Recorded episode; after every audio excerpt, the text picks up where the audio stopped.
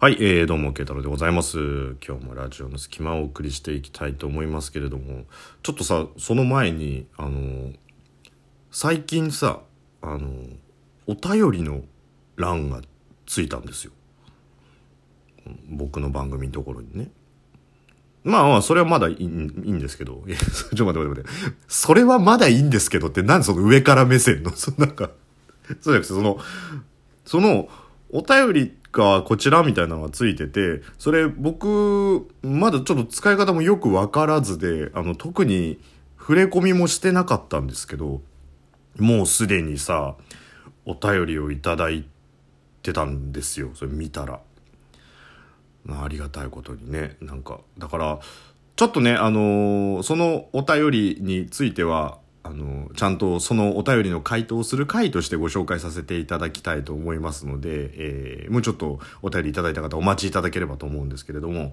はい。ということで、あのお便りをくれうん、お便りをくれせっかくもらった、あ、せっかくつけてもらったなんだからね。で、まあ、基本的には、あの、まあ、お便りなければ、まあ、こうやって普通にペラペラ自分で喋っていくし、お便りがあれば、まあ、その内容について、あの、お答えしていこうかなと思ってて。まあ、とはいえ、とはいえね、一応、こう、選びはしますよ。はい。その、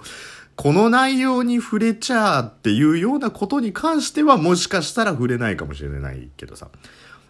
慶太郎さん、初めてお便りを送りますって、いつも楽しく聞かせていただいています。慶太郎さんは日常のいろんなことをネタにしていますが、ネタにもできないぐらい、あまりにもイラついてもしくは憎くてしょうがない人の名前と住所と電話番号とその人の身体的特徴を教えてくれると嬉しいです。これからも放送楽しみにしてますとかそういうのはさすがに答えらんない。もう、それを聞いてお主どうするんだっていうのもあるしね。その、こっちも話せないしっていうね。なんでそれを聞きたかったんだってもあるけど、そういうのは、ちょっとごめんするけど、そう。まあ、あとちょっと内容によってこれを言うと、なんかどこかに迷惑がかかるとかそういうことはぼかすけど、それ以外のお便りに関しては、まあちょっとお答えしていきたいなと思いますし、今いただいてるのに関しては、えー、ちゃんと、あの、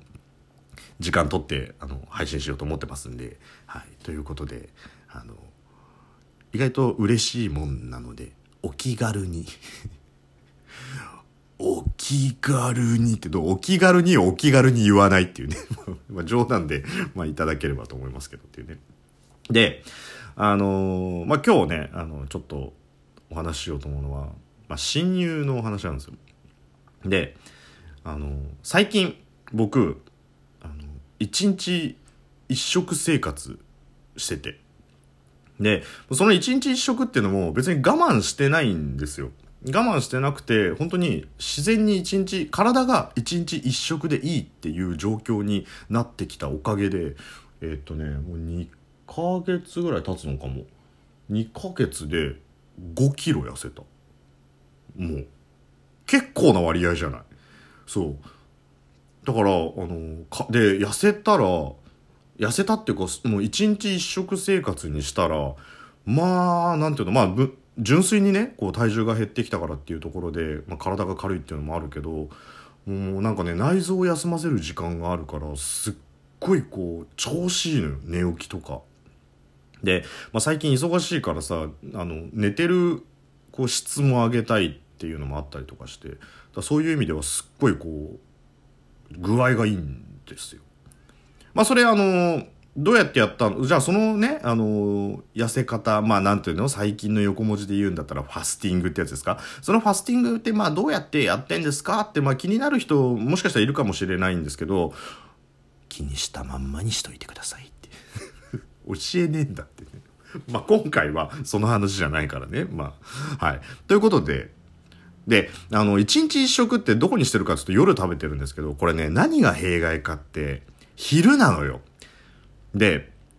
昼って食べるものじゃん。まあ学校でもそうだし、会社でもそうだけど、ご飯どこ行くなんて言ってさ、やっぱその時間をどうするかっていうことがね、一番最初のこう、ハードルだったのよ。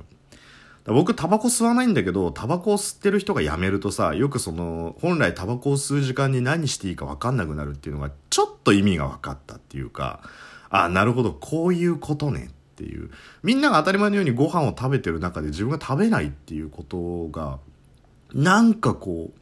食べなきゃいけない気分にさせられるっていうのもあって。で、まあ最近は、なので、デスクにずっといるのもなんかこう、気晴らしにもならないから、まあこう、コーヒー屋に行って、で、まあ普通にコーヒー、もちろん無糖のブラックですよ。それに、あの、飲んで、まあ本読んだりとかして、まあ昼休憩を、あの、過ごすっていうふうにしてるんだけど。で、まあ、あの、昼時なんでね、働いてる人とかいっぱい来るとこなんだけど、その、隣のテーブルにさ、来るわけですよ。あの、集団が、ベージュの集団が来るわけですよ。もう、あの、新卒戦隊、ベージュマンみたいな。いや、違うな。女子だから、えっと、新卒戦隊、ベージュウーマンのあっちのね、もう、もう新卒といえばもうみんなベージュのトレンチコートで髪の長い人はみんな後ろで縛っちゃうからさ、もう横一列で新卒の女の子が同じぐらいの身長の人が前歩いてたら多分わかんないどれが誰だかっていうね、もう。そう、あの新卒戦隊ベージュマンが来て。で、まあ隣座ってたんですよ。まあ、ご飯食べた後なんかどうなんか知らないですけど。で、あのー、まあ、大変だよね、なんつって。その仕事大変だよね。でも仕事じゃないんですよ。新卒だから。な内容聞いてると研修なの。だからもうななんだかなおい新卒のお前ら大変なのは今じゃねえよ。これからだよっていうね。もうこれからきっとお前明日までに資料作って朝一で俺に出せって言われて残業して資料作って翌朝朝一にその上司のとこ持ってったら上司がいなくて「あれ？何々さんどこ行ったんですか?」おなんとかさん今日から出張だよ。え？とかさ。ね、こう、部署内でやらなきゃいけない、こう、期限のある仕事の締め切りの前日とかに、いきなりインフルエンザですとかって言って、休んじゃって、で、その締め切りが終わった後に、インフルエンザ治りました。いやいやいやいや、もっと長引くでしょっていう嘘インフルエンザで休むやつとかさ、ね、こう、チームで働いていく上で、どの業務やる？つって作業分担するときに、ああ、これちょっと難しそうなんで、僕はちょっとやりたくないっすね。え？やりたくないとかありなの？みたいな、そういうことを経験したな俺。俺の話になってるんだね。なっちまえじゃない。俺の話だけど、まあ、そういうところでね。まあ、とはいえ、まあ、学生気分も抜けないっていうところで、まあ、今は大変だと思うんですけど。で、その中で、一人の女の子が、なんか、うち、この間、あの、親友と洋服買いに行ってっていう話をしてたの。まあ、あの、たわいもない話ですよ。で、その親友が、あの、こっちの方がいいんじゃないって言うんだけど、なんか全然それって私のいつも着てるような洋服じゃなくて、って。でもなんか絶対似合うから着てみなよって、まあ、親友が言ってたから私買ったんだけど、なんかさ、その、微妙なんだよねってっていう。私がいつも着ないやつだからどういうタイミングで着ていいか分かんないんだよねみたいな話をしてたんですよ。で僕本読みながらだったからさ。でね思ったんだけどさなんか親友ってわざわざ言うことかっていうのをちょっと思ったのよ。僕もねあのー、本当に中学高校ぐらいからまあずっとなんとなくつるんでる。でもつるんでるとはいえお互い忙しいから年に1回とか2回とかぐらいしか会わないやつがいるんだけど、まあでも多分ね、そのカテゴリーで言えばそいつは親友なんですよ。まあ、何年会わなかったとしても多分会った瞬間にでどう飲みに行くみたいな話だったりとか、まあお互いのこと分かってたりとかっていうのもあるから、別に毎日一緒にいるとか頻繁に連絡取ってるってわけじゃないんだけど、カテゴリーで言ったら親友なんだけど、別に僕そいつを親友と呼んだことはないんですよね。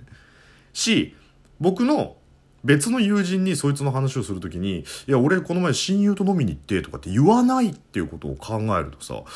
別にその友達とっていう表現でいいんじゃねって思うのよ。なんかそれを用いることによってすごい押し付けがましいとか。例えばさ、例えばよ、その、まあ、どっか出かけるエピソードの話をした時にさ、いや、この前さ、あの、外車で出かけたの。で、外車でずっと高速乗っててさ、で、お腹すくとさ、まあ、サービスエリアとか入るじゃん。あれうまいよななんかああいうとこで食うのってさ、なんつうの B 級グルメみたいなうまいじゃん。で、まあ結局、その後まあちょっと食べて、また外車乗って温泉行ったんだけどさ、って言わなくね？車でよくね？っていうね。車の中の外車ってまあ比較的高級なカテゴリーがあるけど、そこはわざわざ外車って言わないじゃん。車で出かけたとかさ、車でこうしたっていうね。まあ、日本車と外車の違いってっていうので言うならいいけどさ。で、それとかさ、そう、女の子口説くときにさ、もし、よければ、今日うちの高層マンション来ない？とかさ、なんか、あの、まあ、うちの高層マンション近いからさ、もしよかったら、飲もうよ、みたいなこと言わなくない？っていう。わざわざっていう、ね。しかも高層マンションとか言っといて、実は2階に住んでますみたいな、ね。うち来るでいいじゃんっていうさ。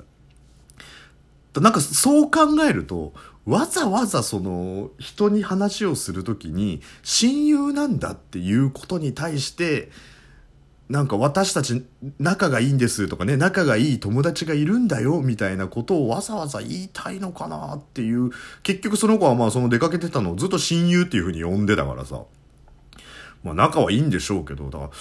なんかその、親友ですっていうカテゴリーってわざわざ言わなくてもいいんじゃねえのっていうのと、相手がそう思ってなかったら完全にさ、こう、押し売りになっちゃうじゃん。俺ら親友だよね、みたいなさ。だからまあ、なんつうんだろうね。僕は親友っていう言葉は、まあ、使わないですし、まあ、あんまりそういうのないんだよなっていう、まあ、お話でしたということでね。そういえばまあ、全然会ってないんだけど、親友何やってんのかな？